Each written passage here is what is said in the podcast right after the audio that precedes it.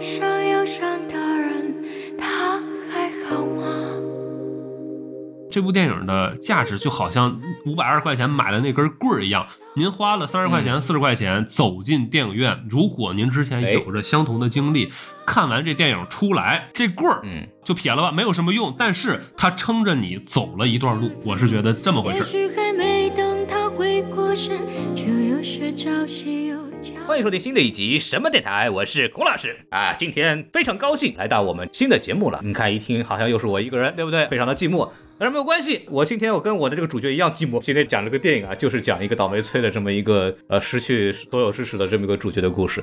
对，然后我们今天讲的这部电影呢，就是这个《宇宙探索编辑部》。熟悉我的人呢都知道，我从两年前呢看过这个电影第一遍之后呢，就开始疯狂的吹。朋友们啊，包括电台的一些主播啊，包括可能前段时间这个电影开始宣传的时候，我群里边的很多听众啊，都听到我在无脑的吹这部电影。这个电影好不容易在这个今年的四月一号呢，终于上线了。呃，那么为了讲这个电影呢，这个我非常高兴啊，因为因为对我来说，这个电影我当时在平遥看的时候惊为天人啊，觉得这个片子非常有趣，然后我就请到了我当时在平遥的时候啊，是二一年的时候跟我一块儿看这个电影的一位嘉宾来跟我一起来录这个节目啊，他就是我们非常著名的 B 站 UP 主啊，Nobody 啊，让我们欢迎一下。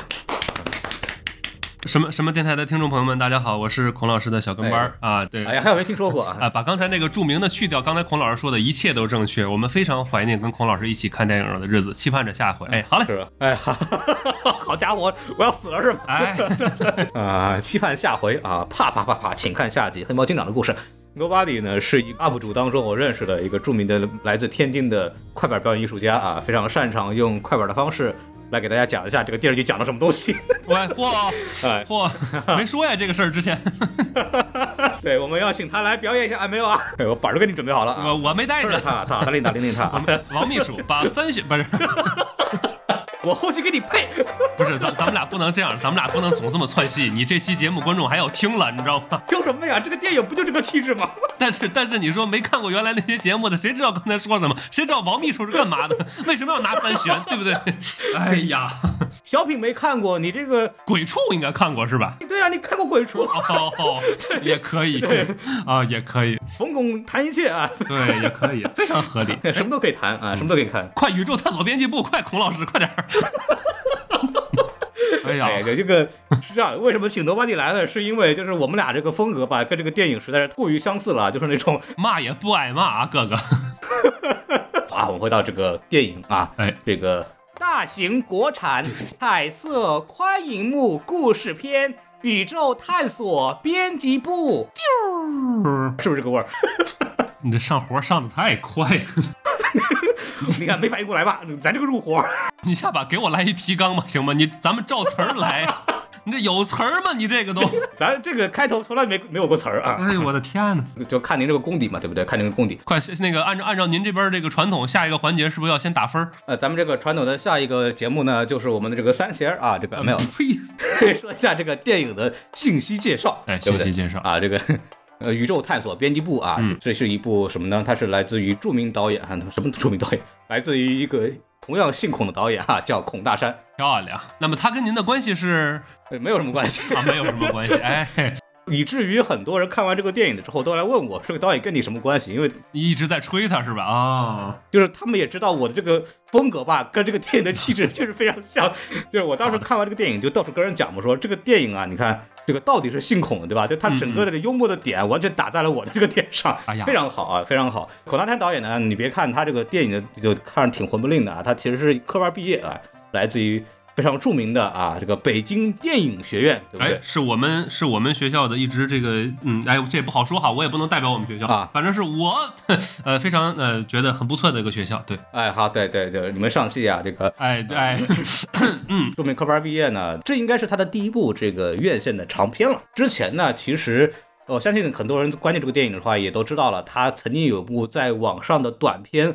是非常火的，叫《法治未来时》这个片子呢，当年我就看过，然后就觉得惊为天人，讲的是一个完全仿拍的一个法治进行时的那个整了个伪新闻报道，就讲的是那个有点像这个自嘲的性质了，就是一帮这个拍文艺片的把人就看闷死了，对，然后警方开始调查，后来经过什么勘探呐、卧底啊什么的，终于把一帮拍文艺片的人给抓获了。大快人心的一个，真的是对。然后我在看最逗是什么东西，就是那个他们自己嘲讽自己那个拍片的这种状态，比方说说开会，嗯这个下午两点开会，晚上九点钟人才来齐，对吧？把警察等够呛。哎，然后包括那个什么说大家啊讲讲剧本吧，结果这个一整场都没人说话，一会儿就开始点外卖，对吧？也没人理个剧本什么事儿。他那个场景，他都不光是拍文艺片，挪到任何就电视台呀、讨论节目啊、开大会呀，都是这个德行，你知道吗？哎呀，对我们当年那个摄像社的时候，在一块儿就是聊节目呢，那一晚上全是闲班儿没正事儿，一会儿就该吃饭了 那种，就是那个气质很好玩。包括他最后那个亮点是什么呢？就是警方后来还查获他们电脑里的一些资源，你知道吗？一般来说啊，按照那种拍法呢，哪种拍法？按照这个法制进行时拍法，不是都是有这个扫黄打非很多黄碟嘛，对吧？各种老师是吧？名字就出来了。他那个里边警察这个追查出来那些资源，什么塔可夫斯基啊，对 对对，漂亮。就那种贼离谱，你知道吗？就那种文艺片导演，就那个一本正经的这种搞笑的能力，当时给我印象很深。但是我当时也不知道是他拍的。后来就是这个宇宙探索编辑部出来之后呢，然后就听说原来这个导演混整了，开始拍院线片了，就拍出这么一玩意儿来。我说那确实是他拍的东西啊。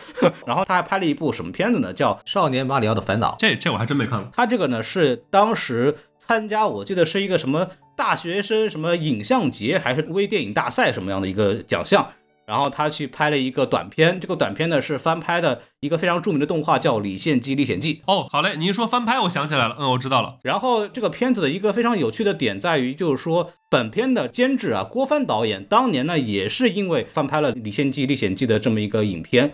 所以说呢，他们两个人呢也是因为这个事情而认识。对，然后本片的一个编剧非常有意思啊，叫张艺通，他同时也是本片的主演啊。编剧兼主演是怎么情况呢？就是张艺通本身是孔大山在平遥电影节有一年认识的一个好伙伴吧。认识之后，两个人就是沆瀣一气啊，搞了这么一个项目。然后当时写完之后呢，找这个演员觉得不太好找，然后孔大山一看这个，就我觉得您这个形象和气质啊，就非常的吻合啊，啊口音也非常对啊，要不就来就你来吧。这个就自个儿就演了自己扮演了这么一个角色啊。这话就是少跟郭帆学点这种有的没的东西，逮谁拉谁。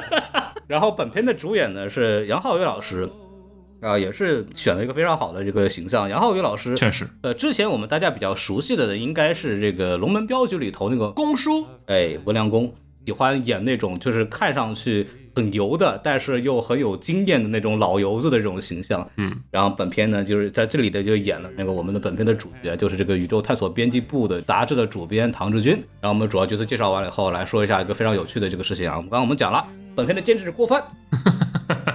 郭帆真的是拍了《流浪地球》的时候一点没闲着，还干了点别的事儿。然后当时因为董大山跟他有认识嘛，然后有一次找他聊天，就有这么一个项目给他看。然后看完之后觉得非常有意思，然后就相当于呃参与的去投资这部电影。本片的另外一个监制王宏卫老师本来也是《流浪地球》的这个剧本顾问嘛，嗯，所以说也是借着王王宏卫本身又是这个孔大山的老师，所以说各种因缘巧合，就是变成了呃两位前辈把这个孔大山这部片子给拎了起来。基本上根据导演所说，呃，郭帆包了整个片子的所有的投资，就所有的这种钱啊什么东西的，导演一点没操心，全是郭帆拉来的。这咱真是插一句，郭帆郭导加油，一定要加油！哎呀，这个电影中国的电影工业真的是，哎，靠你了，对，哎，郭帆当年忽悠这个吴京，然后各种弄钱，然后这次轮到孔大山把郭帆彻底用上了。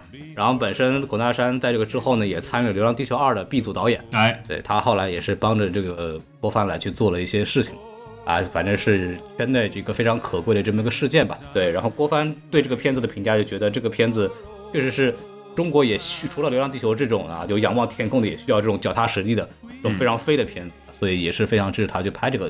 到底是脚踏实地还是非常飞的片子？既脚踏实地，是因为它很接地气，但它同时剧情又非常飞，哎，漂亮！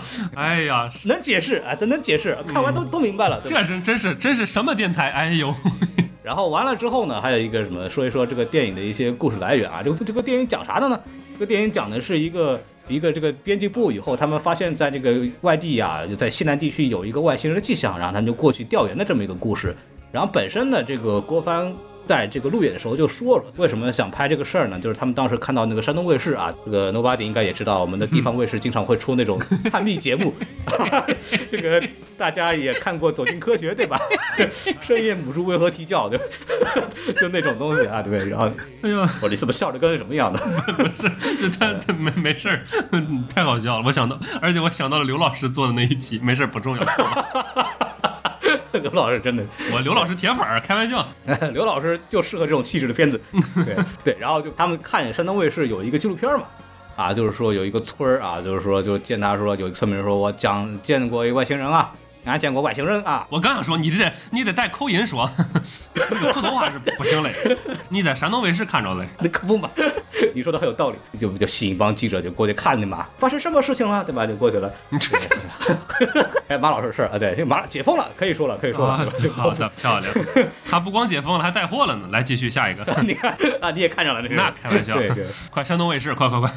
哎呦，山东卫视对，有记者就过去看去了。村民就是给他展示一冰柜啊，打开来。好家伙，就说汤里头了啊，你们看干嘛？嫌热对不对？然后电视台一看啊，发现就是一个硅胶的假人，对吧？好家伙，破烂了。他们看完这个故事之后呢，就说着，要是这个事儿是真的怎么办？由此发端，就想了这么一个故事。然后他们就拍了一个系列短剧，叫《If 》。我的天哪，好家伙的，那是漫威的事儿了。对，好，完了。说完这个之后呢，我们来说一下这个电影的目前的这个票房情况啊。我们录的时候是四月一号，然后这个电影呢也是在四月好愚人节上映的，一个非常玩笑的这么一个日子。对，真的是作为这个当日首发的电影，在当日票房排名一二三四五六七八，哎，好，非常好，第八位，排片啊高达这个百分之七点四啊，目前为止当日票房呢排名第一的仍然是我们的《铃芽之旅》，定海诚参赛的这个功底啊还是非常的强悍的。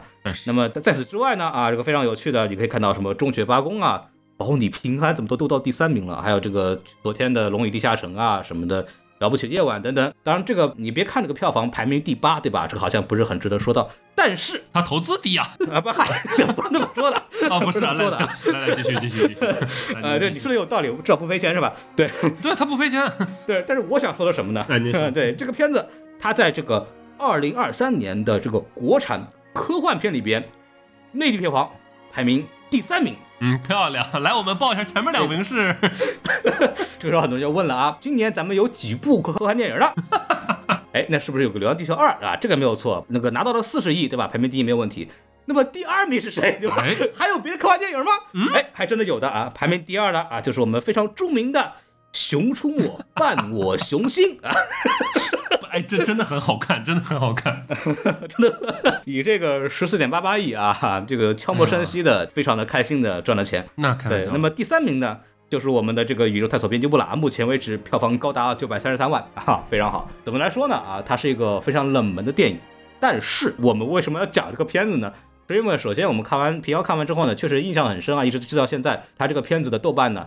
呃，是八点七分啊，是一个非常高的分数。哎，八点六了，掉了是吗？哎，对，它这个跟我开始的预期差不多。它一旦上了公映，它会往下落一落的。我觉得，怎么说？面对更多的观众之后，有很多人可能 get 不到他这个片子的这个这个地方，肯定会肯定会降。对我今天群里边跟我们的听友吵半天架了。哎，怎么能这样呢？观众是你的衣食父母，你这个人真的是。哎，好家伙，那也不没怎么打赏呀。然后，哎呀，跟你们视频 UP 主不一样，我不挣钱。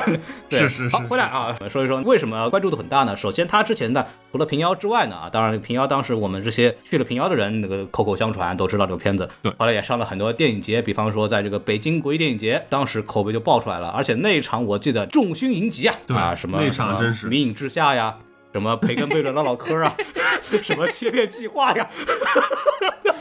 哎，郭老师那天在平遥的时候，他去看这个，他好像没去看，他当时在平遥没去看，是吧？哎，我我记得，我记得他好像在平遥，太早了，他起不来。对，漂亮。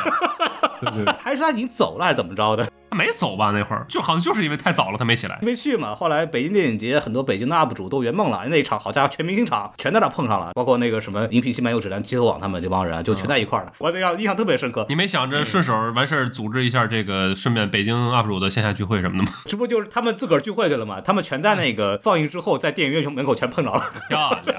我们几个人有一个群，然后他们说他们群里面都在看，大家都很喜欢。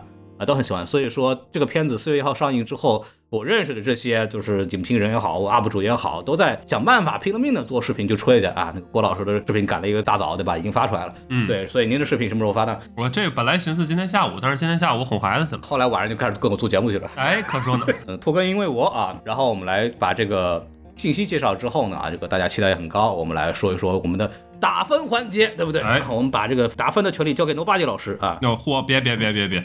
我我之前视频里面我自己也是，我就打分，我就纯个人项。这个电影反正要要跟我五星的话，我能打个四星或者四星半，就是很很简单，扣扣那一星，扣那半星，就就一个原因，没有别的原因，哎，就是给我晃吐了，没了。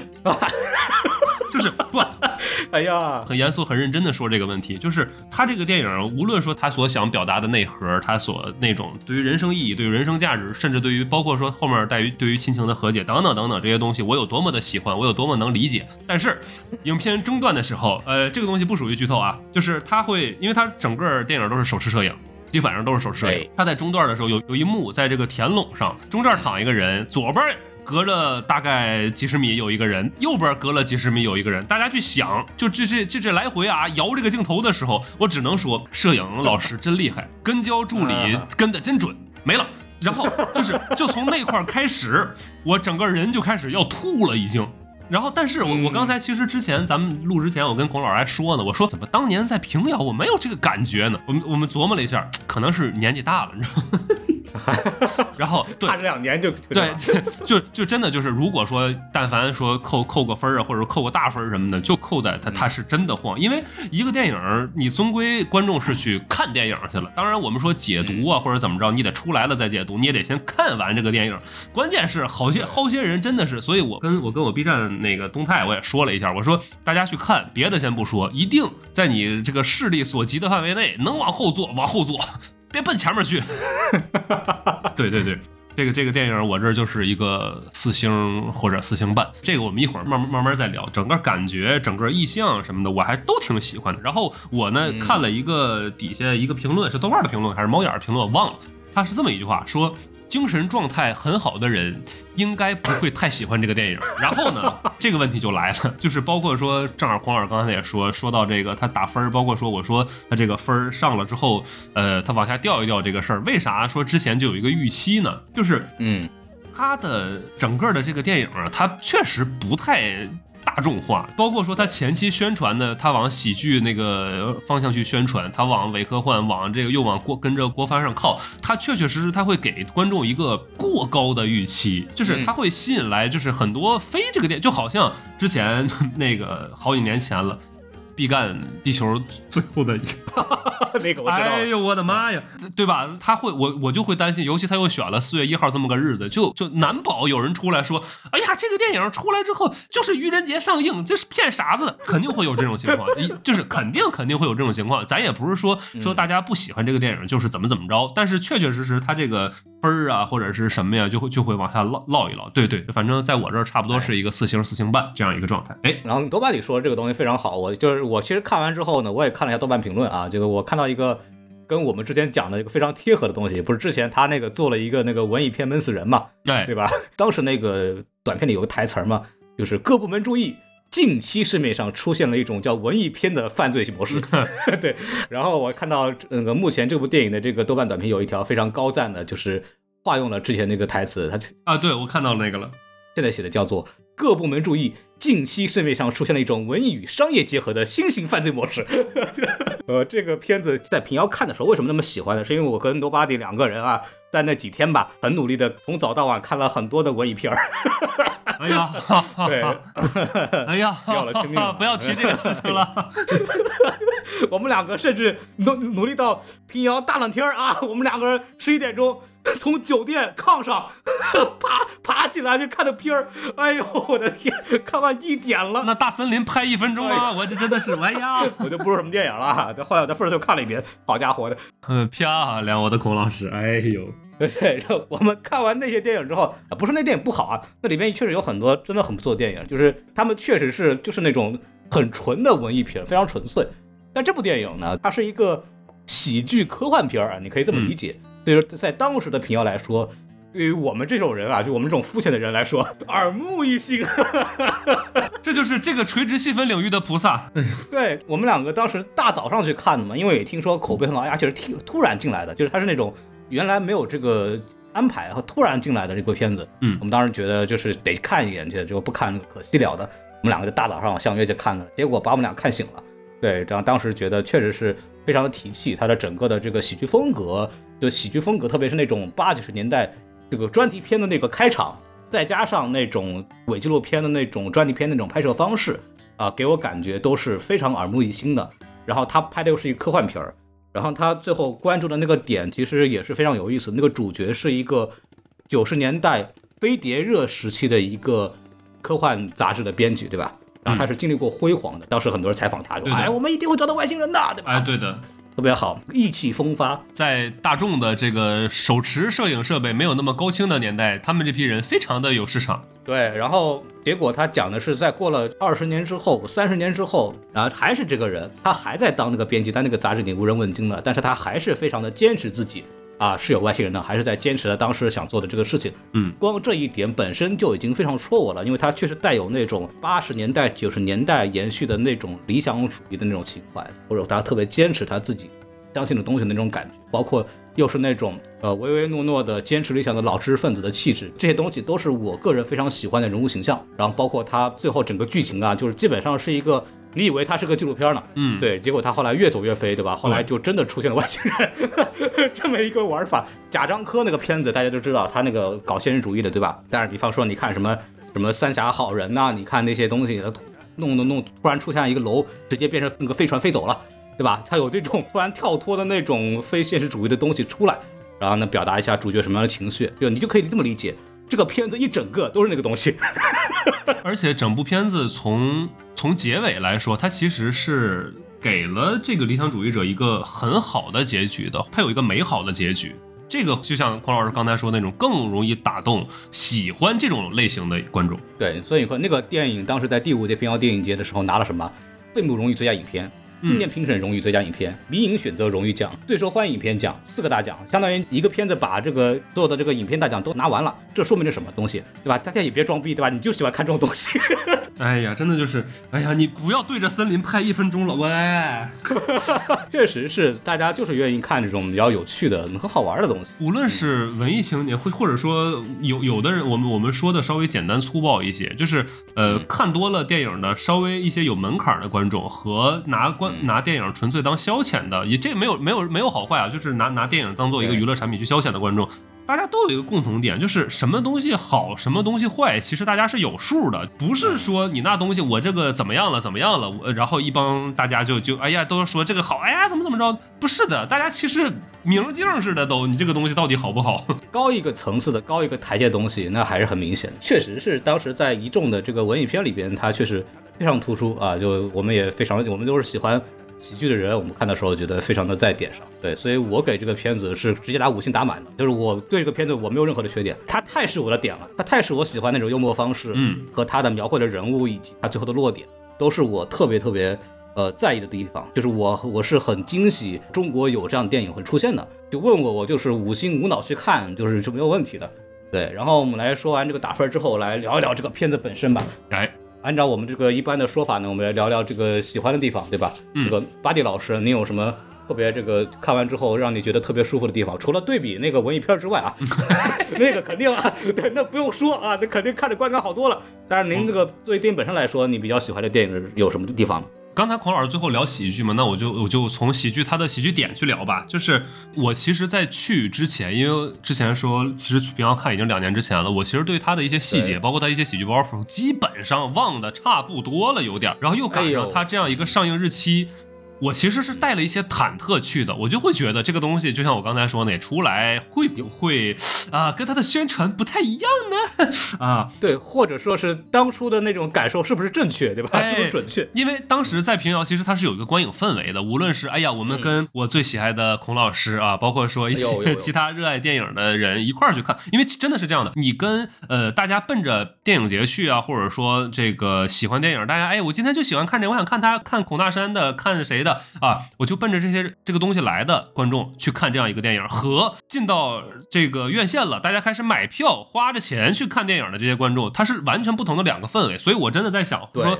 会不会有一些偏差？当然了，今天完全没有这个偏差，因为我那场就我一个人，哎，漂亮，就没没有观众氛围，你知道吧？哎，我的妈呀，没有观众氛围。好说回来，说回来，但是在这个基础上，我会发现它确实是有喜剧的点的，它不是说预告片里边的那些喜剧元素就是全部了，不是的，它在每个环节随着。递进，它一直都有喜剧的点，而且就是属于那种从从人物身上生发出来的那些喜剧元素，不是那种就是嗯纯粹的拿台词啊，或者对对对拿段子去堆积的，不是的。但那这个我们就要点名一下同期可能上映的另外一个电影，嗯，就会担心它会不会这样。我还没去看，我打算最近去看一下。了不起的夜晚嘛，哎，因为我其实更担心那个电影啊，不重要。来，我们说回来这个，印象最深的一个就是就是他们进到那个乡村里面的时候，去找那个农村那个阿姨，那个您这边最近有没有听到什么声音啊？啊，哦，龙大，我，龙大。然后他在跟屋里那个女士对话的时候，那边女 那边一直在骂街，骂的那个街就字幕都打不出来。这个这个阿姨一回身，她不知道，她说不知道，而且前面是进行了很多这个好几番的对话的，没有任何问题。就是这种反差感带来的喜感，蕴含在了那个乡村当中。就是我这两天这两天在看，有一个叫有个作家叫叶欣。就是他会说他自己的创作会有两个视角去看，一个是乡村的视角，一个是城市的视角。那其实，呃，我觉得宇宙探索编辑部在从进入第二章往后的时候，就会带上这两种视角，一个就是从北京杂志社来的这帮人，他们带着城里的，而且是日新月异的，就是我们能够从他这个电影当中看到，大裤衩已经建起来了啊，这已经是非常后面、非常后面的，不，它不再是说纯粹的九十年代，甚至是新世纪，不是的，已经很后面了。那好。他们带着城里的目光，在那种一个繁华的，在国际大都市里面，在那样一个逼仄的小办公室里面，依然在去探寻外星人的这样一个目光，来到了乡村里面，而乡村里面的人又是另外一个视角，就是乡村里面的人看待这个事情是怎么样看的。一开始我们会觉得就是。那个把他们带过来那个司机，或者说跟其他人串通好了的啊，为了收收钱，因为很简单，他那个是这嘴里面都是钱嘛，对不对？包括说最开始那个宇宙功德箱，对不对？那个才叫我一直在找寻能够掏出五百二十元的有缘人 啊，这个就是乡村里面的人看待这个，带着一些他们的乡土对于神明的敬畏也好，等等等等这种不同的感觉。它是这两种视角的一个碰撞。其实很多的喜剧，或者说我们说一些能够让人反复去看的喜剧，它都是这种人和人之间最根本的这种视角上的碰撞，而不是说简单的去靠一些段子去垒出来。因为呃，如果说你把这个话换成另外一个人说，他也能说，但是你后面再琢磨的时候，你就会觉得这个人他可能站不住。但是在当时那个场景下，两边都是站得住的。就是他的这种点，其实是宇宙探索编辑部里面那些呃，我们说可能需要。真的是大家去呃细琢磨，或者说就是当时你可能也会笑，但是后面你再琢磨一下的时候，也会觉得好笑的这样的一个点，就是导演自己也讲的，就是他当时说他拍那《法治未来时》的时候，就是说我就特别有那个正儿八经胡说八道那种恶趣味。呃，这个片子呢，跟这个《法治未来时》的这个总体的这个喜剧路数呢，应该是一脉相承的。对的，也是我个人特别喜欢的一种风格，就是正儿八经胡说八道啊这种。风格呢，其实它有两种玩法，就一种玩法呢，就是说说的人知道自己在胡说八道，旁观人不知道。就一般来说都是那种小哥哥调戏小妹妹的一一些办法，对吧？就故意说一些很怪的话啊，那个小姑娘说啊是真的吗？啊不是我骗你的，哇哥哥好幽默，对吧？哎哎嚯，都这种东西啊，都这种东西啊。当然这是一种，还有一种就是电影里面用的更多的，就是说的人其实不知道自己在胡说八道，但是观众知道，嗯。或者旁观者知道，或者这个环境知道，嗯，那么其实这个电影它的前大半段都是喜剧，他把这个唐志军安排成一个冥顽不灵的、执迷不悟的，就是我就相信就都有外星人，对，然后大家其实周围人都不相信，都觉得你就是我就陪你玩嘛，这个人有热情行，你又把这个杂志撑的，我们就陪你一起乐呵乐呵玩玩，对吧？我就稍微这个精神支持你一下，但是没有人把他的话当真的。在这种情况下的这么一个人物形象，那他其实。呃，成立了就是这么一自己不知道自己在胡说的这么一种喜剧结构，对。然后这种喜剧结构，它要要成立的话，它就有一个非常重要的一个点，就是它需要把主角的信念感做足。就我们说杨浩宇老师在这方面的表演是非常非常出色的，就他这个人物的信念感，他的这种。表演的这种方式是很能让大家去愿意相信他是真的这么认为的这件事情。他认为有外星人存在，然后他的这种包括这个剧情给他安排的，就他对宇航服的那种保护，包括之前所谓阿波罗那个太阳神那个那个赞助的那个赞助方，对对对，跟他说说我们要拿一个太阳神那个贴到那儿，然后那个唐志军老师还还说啊，其实根据这个晚期的这个希腊文化的变迁呢，太阳神其实不是阿波罗，对吧？他就是把这个人物。对这个外星的这种执念和对天文之这种信念，对这种信念感，呃，做得非常足，所以说我们就很容易相信他，就说哦，你这个人物就是认为你说的话是真的。然后第二是他要把这个环境做得足够荒诞，人物的高大和环境的荒诞做对比，才能够形成这种喜剧风格。就是你要足够的荒诞，要足够的打脸。那么首先这个电影用了很多的这种伪纪录片的拍摄方式，就是一种非常不正式的。嗯一种非常随意的一种方式，他就组已经把这个整体的电影的风格变得就非常的不严肃了，是的就不正经了。是的，然后再加上他会用很多编排的手法、剪辑手法来去做这种呃设计，呃，来去打打脸。比方说，喜剧有一个非常重要的点叫打破崇高嘛，嗯，它里边其实有很多次就是唐志军在那慷慨激昂的说，我们啊要怎么样，我外星人怎么怎么回事，我们要做个多么伟大的事情。他每次唐志军说到一半的时候，都会被打断。对比方说，他们在那个火车上的时候，摄像头面前说啊，我们这个要去干嘛干嘛干嘛。说到一半的时候哎，先生售货员，来让一下。候，手推车来让他让一下。刚这个完了以后，刚准备又起范儿在那说，突然哗，火车进隧道了，后面说什么谁也没听见，对吧？他用这种方式来去做这种把人物给做下来。还有一个，比方说刚刚你提到的那个功德箱那块儿，我们早就知道那是假的，为什么？他那个摄影机啊。专门啊，去瞄了那个代替观众的视角来去看那个周围环境，对吧？就看到那个这个农村大哥的床上哈、啊，十万个为什么？对 对，十万个为什么，说一看就不靠谱，对吧？就您这个科学水平啊，您这还弄外星人呢，对吧？他有这种东西在里边，就是很快，唐志军的一本正经的在去看这个东西之前，他就已经通过这种镜头去扫，已经把那个东西给点出来了。他通过这种方式就很好的把这个唐志军每次把他一弄起来，啪给你打掉，那这种方式就。把这个就是胡说八道这个劲儿就给彻底弄出来，就是我们大家都前期都觉得啊，这是一个就是一直在打破他的这种正儿八经的形式感东西的这种讽刺的方式去玩的。包括他还有一些，比方说用一些剪辑的方式，比方他不是有所谓的唐志军和就艾丽亚演的那个大姐两个人的一种互相的剪辑的那种戏。对，两个都是在采访嘛，然后他会把他们两个人这种对话通过蒙太奇的方式给接起来，然后变成另外一种互相打对台的这么一种句式。对。啊，这种喜剧手法他都玩的挺溜的，这些都不是一些现场包袱的方式，他都通过镜头语言也好，通过一些剪辑也好去玩的的这么一种方式。还有一个点就是我我沿着黄儿刚才那个说，就是他是用了很多导演的技巧，包括说一些视听语言的方面的东西，就比如说他在那个从 NASA 官网上面查了这个、查了这个消息之后，他召集众人开了个会，完事儿包括哎让那个大姐说你先不你先不要出声音，那边 OK。这个时候我们能够听到 就是在背景当中有一个话内音响的来源，就是隔壁的那个、个乐团在练曲儿，在练友谊地久天长。整个儿 就是这首歌呢，它按照常理来说，它不是一个适合于此时此刻的一个背景音乐。但是，就是他这个时候采用了这样一个画内音响，他没有用一个画外音响去配，就铺一段这种哎非常适合此时渲染一些情绪啊，或者说怎么样的一个，嗯没有没有，他就是他就是用的一个隔壁乐。当然，我们说了，这个乐曲也是导演自己选的，对吧？那为什么要嗯选这样一首歌曲？就是跟当前的场景完全不一样的，就还是一个是为了突出它的荒诞感，然后另外一个我觉得还有一个就是、我我我反正当时啊，那个我我觉得这个可能有一些些过度解读。我觉得像阿丽亚演的那个大姐呢，就这么多年了，这么长时间了，还能跟着老唐这跑那跑，而且说实话，无论是他之前卖天文望远镜被坑啊，被什么这那那这的，嗯，这友谊也太地久天长了。我跟你说，确实是就真的对，他俩没有什么额外，就是我在全片当中没有渲染出来这个大姐对他有什么别的感情，没有的，没有就纯粹的就是你说同事也好或者怎么着也好，但是就这么老些年呢，而且这个大姐其实自己也有买卖，就是自己有有有有一摊的生意，卖眼镜的嘛，啊，对，卖眼镜的嘛。但是我们讲话了，从卖天文望远镜到卖眼镜，听上去也非常合理哦。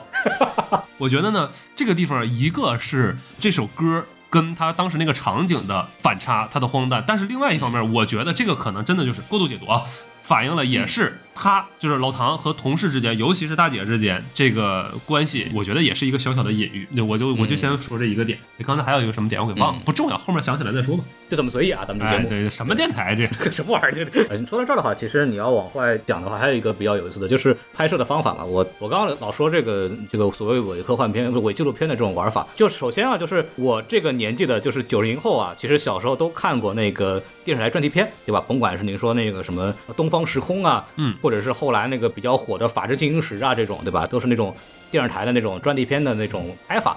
啊，往往呢，编导啊，因为他实力很强，经常能搞出那种商业片的玩法，情节跌宕起伏，对吧？但它还是一个专题片玩法。那么专题片啊，有一个非常重要的这么一个特点呢，是因为首先它的这个机动性强啊，然后第二呢是它这个经费很低，嗯，所以说呢，一般来说呢都会使用单机位的玩法，就是一个摄像大哥 扛摄像头，一个人跑吧，对吧？这个电影呢，它就采取了一个这个全片只有一个镜头，只有一个机位。大家如果对这个老的专辑片没有印象的，大家可以去回忆一下，有一个著名的节目叫《幺八幺八黄金眼，在前几年呢也火过。姓牛啊，刘，油啊，刘，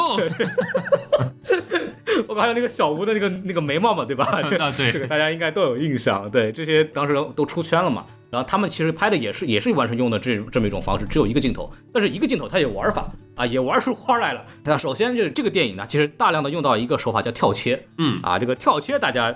这个学过电影史都知道，这个是由这个我们的著名的这个新浪潮的发起人戈达尔老师率先使用的这么一种剪辑手法，在那个电影叫《精疲力竭》里的，对吧？当然，在这个片子里边频繁使用跳切呢，它既合理啊，又有这个艺术表达啊。首先，它为什么合理呢？它单机位，对吧？他只能跳切，他没别的招儿，他没有那个什么另外一个机位。好，好家伙，对话阵法打，对吧？啊，好家伙，没事儿，我这一接一远景，啪接接一个近景，那个特写完了以后，再一个中近景框人，没这个东西，他只有单机位啊。他换景别，他要变焦，他一旦有了正反打，就打破了他的这个伪纪录片的感觉了。对。然后他如要变焦，他又要什么提节奏的办法？比方说。呃，一个镜头，他可能全做完要一分钟，他啪啪啪啊，这个三个跳切，然后可能十秒钟就拍完了。这种东西它往往可以增加一个什么，就是那种滑稽和凌乱的感觉，对吧？太凌乱了，都给晃吐了都。对，嗨，对，尤其是那种他想构建一种非常尴尬的窘迫的那种编辑式的感觉，特别对老唐这样的这种形象的时候，尤其的奏效。那就他就很好的就增强了这种整体的这种尴尬的感受，包括他这个我记得有一个非常好玩的一个用法，就是他一开始那个阿波罗的赞助商过来去看他们的时候，王总，哎，王总来，本来他们要展示他那个所谓的宇航服嘛，大姐对吧？马上就是很激动，啪拎开来，哎对，然后接下来就是一个跳切，这个跳切接的就是老唐迅速把那个 默默的给拉上。对对，通过这种跳切，迅速的把这两个相反的动作给剪在一起，来表达这种两个人的这种态度的不一样，然后也可以增加那种滑稽感。对，这是一个跳切一个非常好的使用，包括那个突然的跳切，就可以把人物的这种情绪崩溃啊，这种感受就可以非常好的，就他从一个中景啪一个切到人的脸上啊，这种方式都是可以把这个人物情绪给表达出来，就是非常有意思。然后还有比方说，因为它是单机嘛，所以它那个所有的对话只能横摇。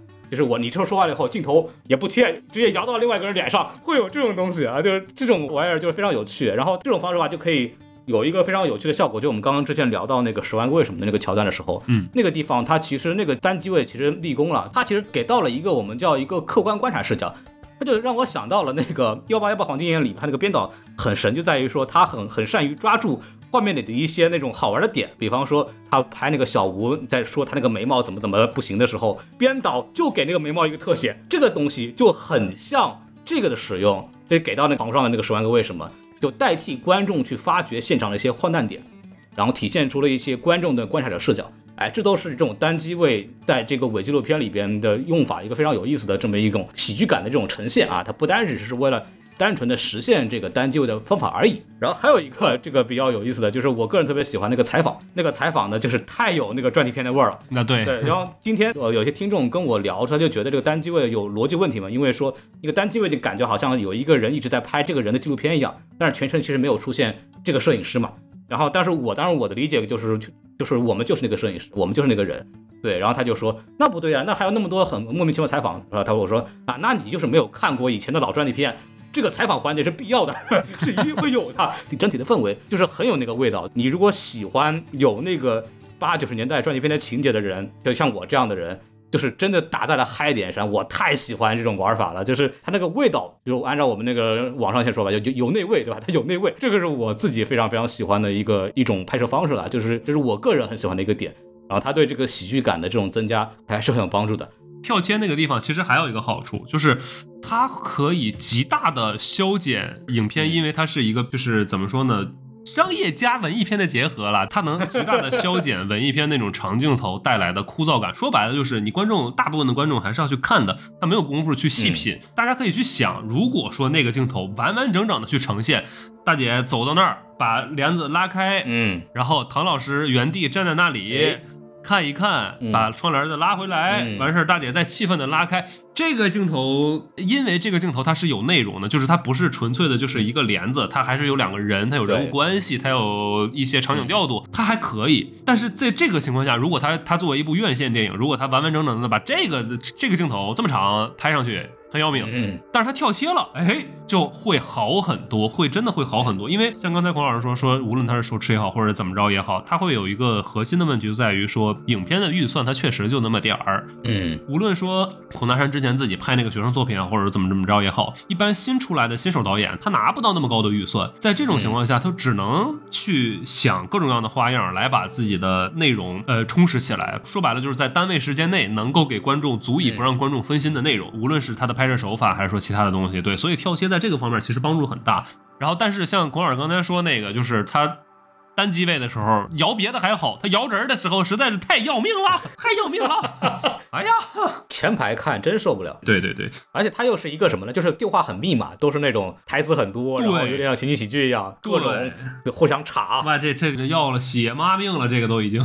因为什么呢？就比方说跳切，他只能跳那个同主体的这个镜头，嗯，对你不能直接跳到另外一个人脸上去，对吧？那就属于切镜头了，那个味儿就不对了，它就不是那个单机位的感觉了。所以说他只能摇移到那个人脸上去，他又是很多特写。因为他要拍那种人物的那种局促感，那种喜剧的那种滑稽感，要把那个人物的那种挤挤在一起的感觉拍得很明显，所以说他又不能搞那个什么大的景别，对吧？他也没有那种东西，整的这个人这个感觉晃的幅度非常大，特别容易吐。如果你挨得近点，或者你本身那个晕三 D 呀，或者是晕镜头啊这种啊，就特别容易看得难受啊。这个也是没有办法的一点。对，这这我实话实讲，这真的是给给我给我真的是已经快要看远了，都已经。然后，但是我们抛开这个东西来说，就是从他的刚才这个内容的角度来说的时候，他的这种做法，我我是觉得能够把荒诞感拍得更更明显一些，或者更突出。就这种伪纪录片的形式，或者这种手持摄影的形式，它能够让那种荒诞感更清晰。我觉得，嗯，荒诞的这个东西，其实喜剧从最开始，无论说它是是就是从从古希腊喜剧时期开始。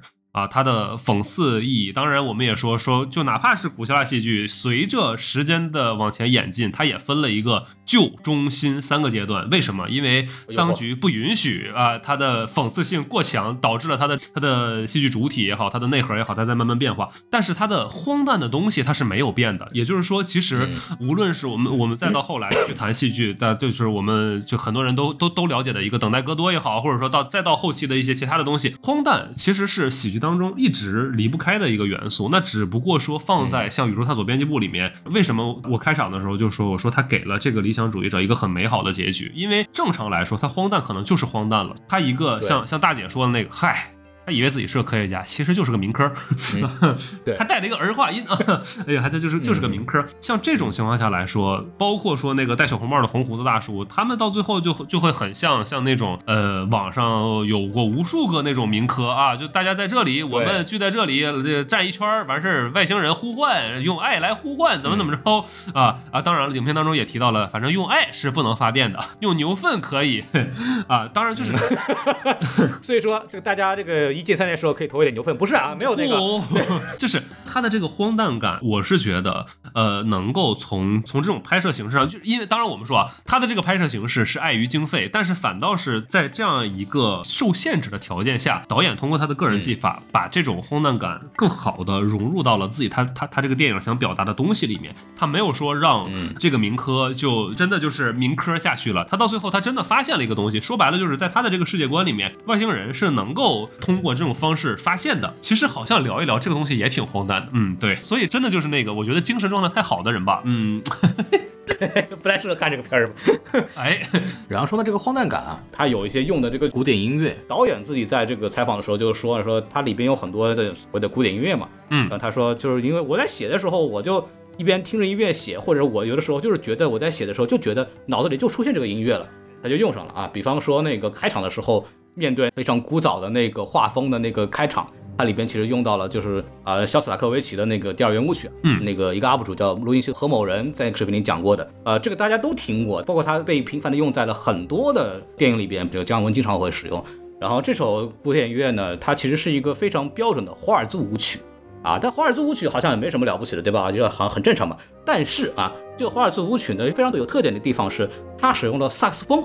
这种在当时来说是属于我们就说爵士乐的这种呃音乐啊，爵士乐在刚出来的时候呢，被古典创作者认为是离经叛道，说你怎么能用这种黑人音乐呢，对吧？这个非常的这个不庄重，哎，对。但是这个我们那个肖斯塔科维奇呢，就是偏偏的在这首乐曲里边使用了萨克斯风，在当时来看非常非常新的一种作品，就显得这个原舞曲呢，它非常俏皮啊，它有那种反叛的感觉啊，它就跟这个电影的整体风格呢，就显得是非常非常的相契合了。哎，这个我就是觉得非常有意思。不过说到这儿，里边还有一个非常好玩的一个点啊，就是那个外星那个宇航服，那个宇航服，大家有心的话可以发现，这个宇航服呢曾经出现在两部非常著名的科幻电影身上啊。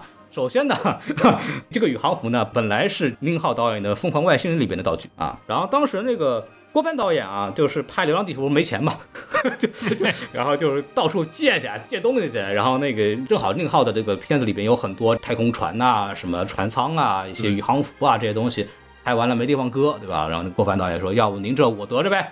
我拿去用用去呗，然后宁浩说那那拿走拿走对吧？这个拿走对，然后流浪地球拍完了，拍完之后呢，这个孔大山导演了啊，然后就说，哎，我这儿好像缺宇航服。一看这个郭帆导演那边说，您这儿剧组好像有点，哎说有有有啊，我这个 宁导演这个对吧弄来的啊，给您借给您用一用。然后那个孔大圣就说啊，那既然衣服都拿来了，要不您人也过来用用吧。然后那个客串的那个环节叫那个叫《流浪的球》嘛，郭帆和宫格尔两个人客串的，就是借着这个衣服的名义，就把那个两个人一块后来演了一段，就顺便写了这么一段东西，把他们骗过来客串了啊，非常非常有趣的这么一个环节了。这个真的就是大姐说那个，这个你有钱买不到的，得有关系。那对。可不嘛，没事关系，你上哪淘换去？呃，一个宇航服看出了我们这个三部这个科幻电影的传承啊！哎，嚯，这个这简直是非常的有意思了。嗯，我是真的觉得，就是大家，当然这个无论是他从他的排片也好，或者说他就是我我们刚才说的那种，他上映之后或者这种口碑也好，这个电影他真的要挑一些人，不是说区分高级不高级啊，不是的，我我是真的觉得，就是首先大家得就是像刚才孔老师那样，就是他得一个是对那个年代有好奇。而再有一个就是，我是觉得可能带着一点在现实生活当中不好实现的理想主义。呃，我我之前在聊那个什么的时候，说那个咱们去平遥看的时候，包括我这次看的时候，我说喜剧要挑一个观剧氛围。其实我觉得还有一个问题是，喜剧要挑一个。大的观剧氛围，就是在不同的时代背景下去看同一部影片，我觉得观众的反馈是完全不一样的。就好像《剑雨》之前看大家觉得如何如何，后面大家又会觉得我操这个片子妈封神，为什么当年没有火起来？我觉得这个东西是有关系的。然后，尤其它作为一部喜剧来说，我觉得像荒诞的东西呢，大家已经在最近一段时间吧，啊，呃，呃，怎么说呢？经历的不少了。尤其是你，比如说一些心怀的一些梦想，我们说的那什么一点，被自己也好，被身边亲密的不亲密的人也好，被小环境大环境也好，会遇到各种各样你想到的没想到的阻碍。当然，这这个话还是要说在头里，个人奋斗依然很重要。这个不是调侃，不是戏谑，大家在这个时候一定不要放弃自己的努力。但是我们说回去了啊，个人的努力很多时候会被你想到没想到的许许多多的东西咔嚓来一刀。还是要考虑历史的进程还是要考虑历史的进程。哎，这不，这真的这个话呀，真的是这个话一点毛病都没有。就所以就是，我是觉得，尤其是近期或者说呃之前一段时间。有过，咱们不能说完全相同，因为不是所有人都要带个铁锅去找外星人，对吧？对，但是有很多人都会有自己的一些所一直坚信的东西，或者说不被外人所理解的东西。呃，可能没有像老唐啊那么荒诞，但是确确实实在外人看起来，你这东西有点不着四六。但是呢，你自己心里面觉得这东西它就是真的，而且说不定这东西，哎，你你你你拿个盖革计数器，嘚嘚嘚嘚嘚，最后真能发现一大铁锅子。你你自己心里面这么觉得，我我是觉得可能。像这样的观众，像这样的朋友，我们去到电影院里面，就就好像说，孔老师之前两年之前他在看这个片子的时候，他也没有说说像今天有这么多的感触。那我两年前看的时候，我也没有被吐成这个样子。我是觉得荒诞的这个东西，尤其你放在一定的时代背景下。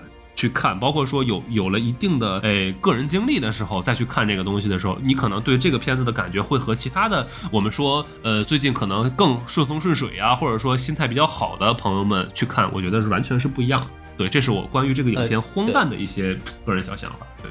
有的人会形容说，这个唐志军就很像那个唐吉诃德嘛，他都姓唐，对吧？都是老唐家的人，对，都是唐。包括那个导演自己也说嘛，因为这个英语名字叫 Journey to the West，哎，就是《西游记》，哎，对吧？然后导演就说，这个唐志军就是唐僧，就是抱着一个信念，带着一帮人，那做一件看似不可能完成的事情。而且他们俩还都骑了个驴，哎，对，还都骑了个驴啊，都骑一只猪，漂漂亮，称往向城南北角，瞧见了，有一个外星人，咱俩能。唱完剩下的节目，你知道吗？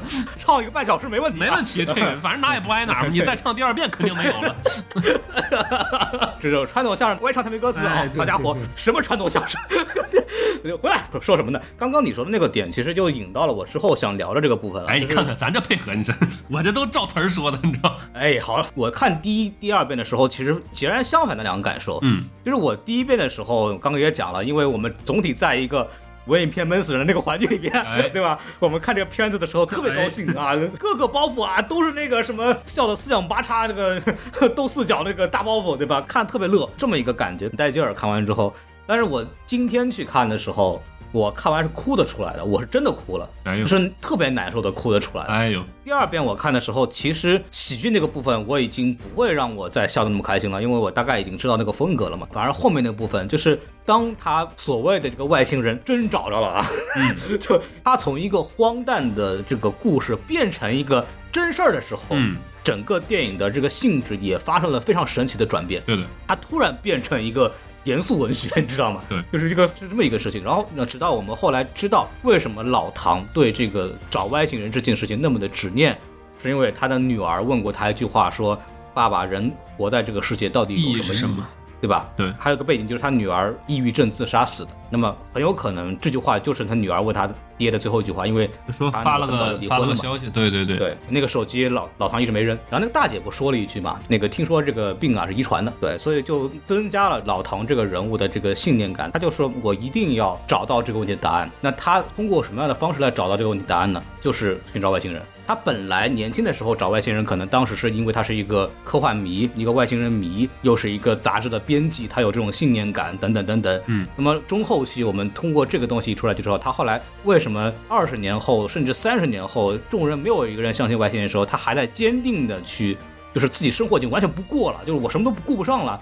家里家徒四壁，杂志也没人买，做编辑部也没人，然后钱也弄不着的那种情况下，我为什么还要坚持做这个事情？他就是为了给那个女儿一个答案，所以他最后问那个孙一通跟外星人有连接的那个小孩，问了他这句话说：如果你看到那个外星人了，你能跟他们沟通的话，你能不能替我的女儿问出这个问题？对，然后到那儿我就绷不住了，他的所有的执拗，他的所有的这种不被我们理解的这种荒诞的行为。一瞬间有了答案，那么他整个电影的这个基调一下子就发生了改变。导演的这种后期的浪漫主义的处理方式，然后我们一下子就可以理解了。就本来他从一个很现实主义的这种不相信这个外星人的这种拍法，喜剧式的、嘲笑式的、讽刺式的玩法，他扭到这个浪漫主义的这种结局，照理说他很难扭的，但他通过这种导唐这种方式。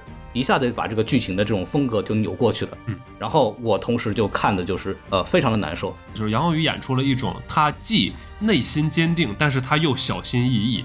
他的这个小心翼翼，往后说，就是他为什么要小心翼翼？他所坚持的东西，周围人慢慢的，就是哪怕说他办公室里那些人，呃他其实也都清楚，他们心里面呢没有说多认同他的这个观点。而且这个东西到后面会演变成一种更可怕的情况，就是不是说周围的人都不支持你，而是到后来的时候，你说那些深夜他盯着雪花点儿看的，他看宇宙余晖的那些深夜的时候，你说老唐有没有对自己产生过怀疑？我觉得是有的，嗯，我觉得老唐肯定是有的。当然，然后在这个基础上，他真的是一个，哎呀，我就信有外星人，我这盖革计数器，我这嘚儿嘚嘚儿，我就能知道外星人在哪儿。他现在。如果这二三十年他依然是非常自信的状态下的话，他不至于这么小心翼翼。他就是因为人在不断碰壁的过程当中，心理学角度就来讲，他会有一个自我保护机制的。其实慢慢的他会说服不了自己，所以为什么就是我们说在影片看到的这一次放下之前的这最后一次机会的时候，老唐为什么这么执着？我觉得可能就是这么多年没有一些新的能够当做佐证的东西出来了，而这一次突然，为什么他要掏那五百二十块钱？为什么他要不断的跟着？孙一通在泥里面走，说白了，像孔老师刚才说，他一直在做这些事情，怎么怎么样，是为了女儿在临死之前问了他那样一个问题，他他想要尽自己的最大的可能，因为说白了，他一直在做这个杂志的时候，可能这也是他唯一会做并且能做的一件事情了。他想用尽自己最大的可能去找到这个意义，找到这个问题的，哪怕说是模棱两可的答案，他也要找到一个答案。但是这么长时间过去了，他慢慢的没有人信他，他自己也不信他自己的这样一个状态下，当然我们这个是先说的是。杨老师的表演，我觉得他演出了那种坚定但小心翼翼。当然，我看的难受的时候，其实还有另外一个边的一个点。八九十年代，其实有一批人是像老唐这样的是很有理想的，然后他就是有好奇心嘛，然后很关心我们在精神属性上的东西，因为唐志远一直有说，我们跟外星人的合作这种交流会让我们地球，让我们地球人变成一个更好的这个人人群，或者让地球变成一个更好的环境。对，那这种人到目前这种情况下，他已经就是被现代社会给抛弃了。嗯，然后这个导演呢，他其实找到了一个很好的方式，去把这个事情，把这种被时代抛弃的人进行了一个非常温暖的这么一种接住他们也好，或者是一种安慰性质的也好，就产生了一种东西。就我们每个人都有那种啊，就是什么各种各样的这种情怀或者执念也好，有的时候是对一个事儿，有的人是对一个人，对吧？就比方说我们做这个播客，做这个电台。这个我个人是有电台情节的，我就是怀念听电台的感觉。是的，我也是。然后我，所以我我想做这个播客延续下去。所以我们会知道为什么老一代的播客都叫什么什么电台，什么什么电台，都是有这个原因在里头。包括我们会也会对某些过去的情感或者一些东西会有执念。这种执念其实很多时候是不被世人所理解，或者他从世俗意义讲来讲，就是我们之前多巴也讲，它是不正确的。它是荒诞的，它是不能被人够理解的。但这种人往往来说，他为什么他要这个东西？他为什么还在坚持这个东西？是因为他跟老唐一样，就这个东西是他这辈子唯一在乎的事情。就是在电影里边，是老唐是他要回答他女儿的疑问。在我们来说，就是我们这个执念或者这个想法，可能是我们唯一目前能够掌控的东西。我们靠这个活着。这可能是我们生活当中唯一在乎的事情。就导演用这种超现实的结尾，让这个老唐得到了疑问的回答，就非常温柔的去了结了这个事情。像唐老师这种，就是其实从电影来看，他是一个非常温柔的、有善良的、有坚定的、有理想主义的人，就他可以缓缓的落地，并且所谓的重新出发。这对我来说，这是一种非常浪漫的这种行为。特别是其实很多人像我们这样的人，喜欢电影好，或者所谓的喜欢一些文艺作品的人好，其实我们内心也会有这个，我们都会怀念。可能八九十年代的那种自由主义萌芽的那种状态，我们都会怀念。就结合我们近几年发生的一些很多很荒诞的事情，我们都会怀念曾经的一些我们对一些价值观的一些追求。我们特别希望那些价值观能够回来。那么导演其实用了这种方式，非常温柔的给了老唐一个结尾，也给了我们一种希望。就最近很多电影都在聊这个话题，什么《铃芽之旅》啊，什么也在聊，都在聊什么。我们活着为了干嘛？就是我们为什么不死，对吧？那个林牙那个女孩就是：“我就是死活对我来说无所谓，直到看到那个男的，对吧？就是说没他我就活不了了。”就很多电影都在聊这个事情，就这个世界已经这样子了，这个世界发生了太多荒诞的事情了，就是为什么我们还要活下去？此时此刻就是一周年了嘛，大家都在懂我在说什么吧？没有一部电影能够去解决所有人的问题，但是这部电影它能够带来很大的触动，就就有这样的电影存在，在告诉我说，这个世界上是有一些人。像导演这样的人，他跟你素不相识，但他他是理解你的，他是在意你的，而且他愿意给你的这种执念，愿意给你的这种跟世界脱节一个温柔的这么一种结尾和一种温柔的这种情绪，这个是让我特别特别感动的一个地方。再往后说，就是像郭老师刚才的那个话题，导演很温柔的看到了这些人心里面的问题。我无论说是呃抑郁症也好，或者说就是就是普通的一些遇到问题的一些我们的观众朋友，或者说我们自己，他没有说说哎呀你你这样怎么怎么着什么什么什么什么，他真的就是给了你一个很美好的一个念想，因为我们说穿了，你从电影院走出去。老唐找到了外星人，那我们有相应感觉的朋友们能找到自己的结局吗？没找到呢，还得继续往前奔。但是这句话是我临时想到的啊，就是做一个不太不太恰当的比方，导演就好像是拿着宇宙功德箱的那个山东大哥，嗯，他的出现，我觉得就是这部电影的出现，或者说那个大哥的出现，让老唐有了一些继续往下走的勇气。说白了，那是根骨头吗？那不是根骨头，那是让老唐接着往前走的一根拐棍儿。嗯，你说的对。你说这电影，你非要说它，哎呦，这这中国科幻的未来，我是觉得也不至于。你当然更有朋友说超越了《星际穿越》，这这 捧的太过了。这又怎么现在什么玩意儿都《星际穿越》？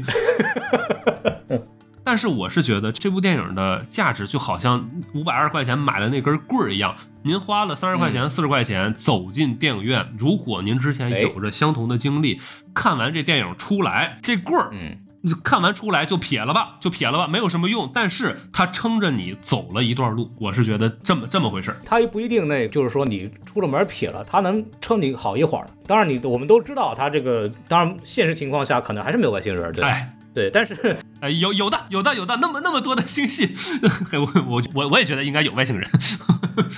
就是说，所谓在这个剧剧本里边，它这个剧情里边，按照真实的情况呢，可能还没有外星人。对对对，对这么一个结局，其实对我们来说。我们不一定把它当做念想，对对，但是在体验老唐的这种温暖的同时，我们内心也是会温暖的。对，我们也会有有那种有希望的感觉，我们也会为了老唐而高兴。那么在整个过程当中，我们的观影体验，它确实能给我们带来一些别样的温暖或者希望，它会让我们一直走下去嘛。对我来说，我的点还不在于说这个剧情能给我带来什么东西，这个剧情带来不了什么任何东西。哎，没有电影的剧情会给你带来任何东西的。我从来不指望说我看一个电影我就怎么着了。一个电影它不可能适用于所有人的问题。对，但对我来说，就是我的点在于，就是说有人拍出来，有人在关注这个事情，有人在想到我们这些人在遇到的问题，他给了我们一个温柔的结局，他给了我们一种幻想的温暖的可能性，对我们来说就就够了。这就是你看电影的意义，他已经做到了他应该做到的这个作用，这就很好。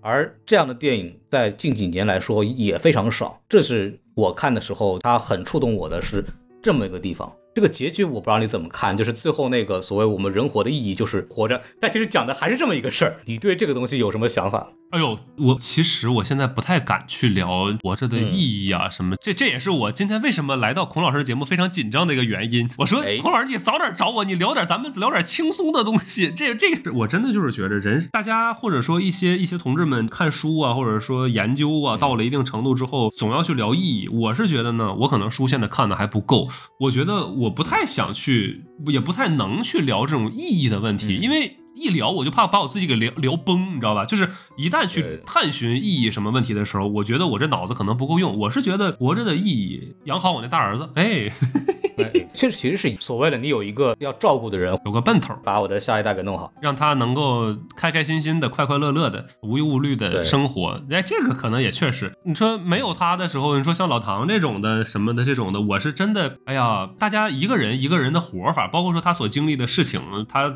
我们所经历的事情，能不能去评价人家这玩意儿？咱们刚才聊了那些话题之后吧，现在我更不敢说了。看的时候，我就觉得，就到后来，其实所有的片子，所谓聊人活着、人存在的意义的时候，都会弄到变成就是先活着嘛。嗯，先活好，而且得，嗯，活着本身它其实就是意义，就是你存在本身就是意义。哎，这个就像那个，就最后那个贺词，我专门记下来了，我觉得特别好，就是。在这给大家念一下，我觉得这个其实是一个很好的回答这个问题。所谓的这个事情了结之后，去他那个外甥去那个结婚的时候，他要到那个婚礼上，然后作为家长，然后那个司仪就请他说：“那您作为舅舅得说两句话。”嗯，然后他就说了不止两句。好，那个台词我专门记下来了，我一边听的时候一边在流眼泪。就那个台词这么说的：一个月之前，我做了一个梦，呃，应该是梦吧。我和我的一个朋友在山洞里边被一群麻雀带走了，一直飞，飞得很高，飞到大气层，飞到了外太空。后面周围是一片黑暗，什么光都没有。朋友对我说：“这儿就是宇宙的尽头。”他要继续往前走，而我就只能到这儿了。我只好转身，可当我转身之后，我看到的是整个宇宙的轮廓。其实我们人类一直没有不明白宇宙是为什么而存在，人类又是为什么而存在。可是就在那一刻，那个轮廓让我觉得我好像找到了答案，不在外太空，不在宇宙深处，而在我们每个人的身体里。原来我们每个人都是存在的谜题，也是这个谜题的答案。后来我就把我看到的宇宙的样子。印在了我工作的杂志社休刊前的最后一期的封面上。那个轮廓让我觉得，如果宇宙是一首诗的话，我们每个人都是组成这首诗的一个个文字。我们繁衍不息，彼此相爱，然后我们这一个个字又变成一个又一个的句子，这首诗就能一直写下去。当这首诗写的足够长，总有一天。我们可以在这首宇宙之诗里读懂我们存在的意义啊！这是他当时那个台词。电影里边，当时他看到的轮廓是什么呢？就是那个脱氧核糖酸，就那个 DNA 这个双链线结构预示的这个人类本身嘛。大家各自理解，大家各自理解。我的感觉就是，就是还是那个话，人类的活着本身就是意义啊！人在不断的生活的时候，它本身就是意义所在。所以说，不要太去想人的意义到底是什么，就是。容容易容易想累，容易想累，你知道？对，就是就是容愉快的生活，然后在生活里边不断的找到那个稻草吧，而且让那个稻草尽量的丰富一点、多元一点、壮实一点，就不要像比如说老唐或者是很多我们有的时候在一个阶段里面容易钻牛角尖，好像把我们的生活对，不要太直。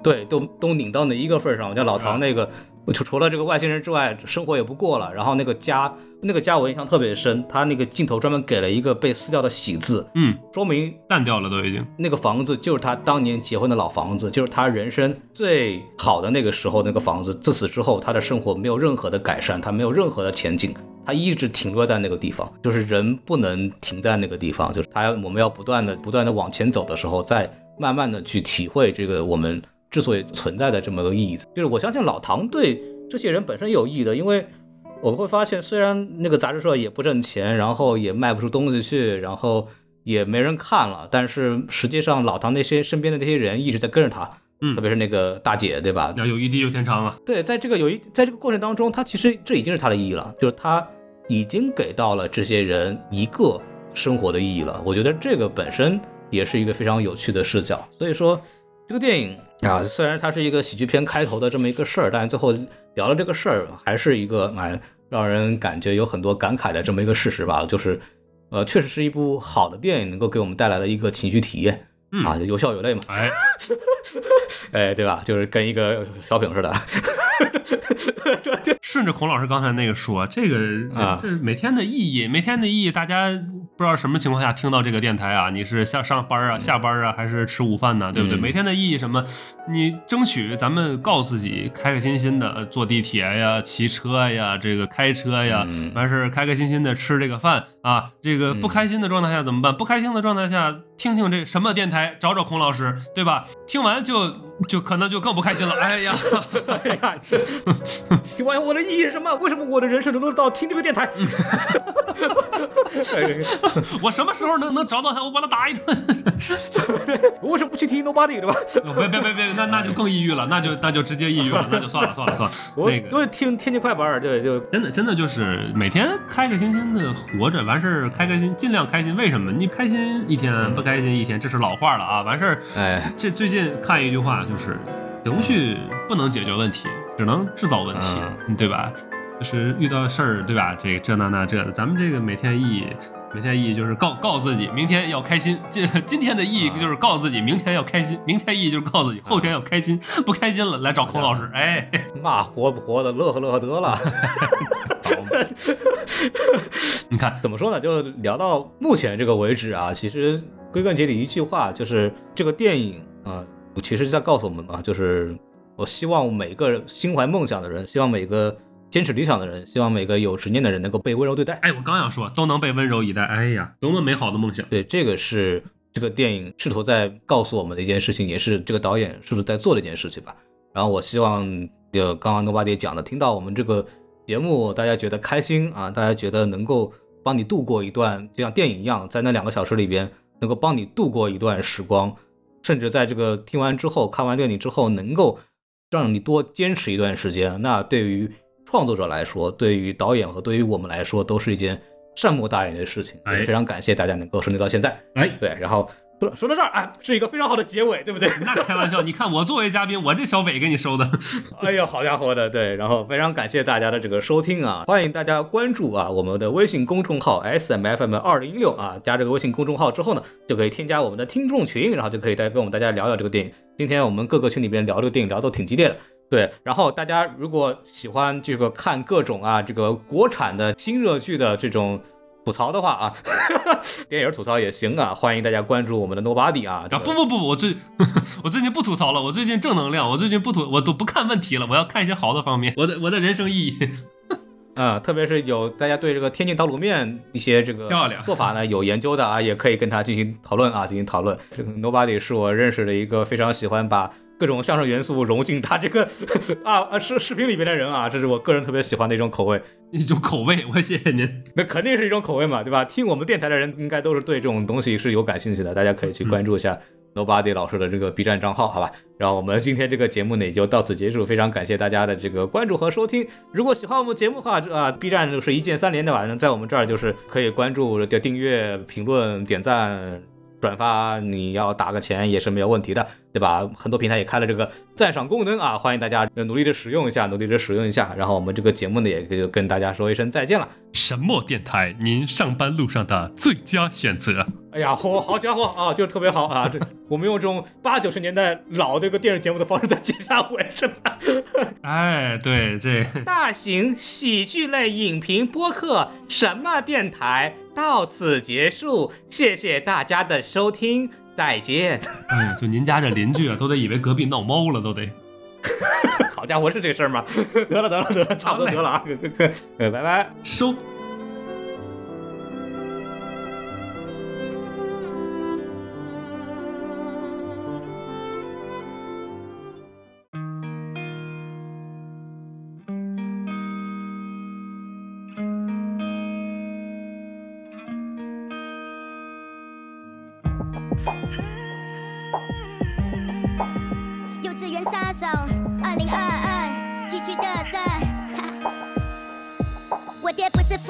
只能拼实力，你不能改变环境，最多只能改变自己。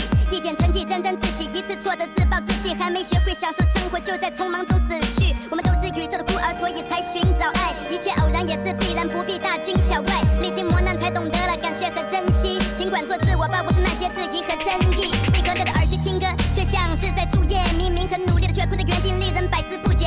也许方向错了，也许还不够坚持，也许从未真的用心，仅仅是在掩饰。有人为了的承诺可以坚定不移，好几次跌落到谷底，一贫如洗，别再熬夜了，你根本病不起。我多想就此远走高飞，不再是从前的胆小鬼，只要尚未被彻底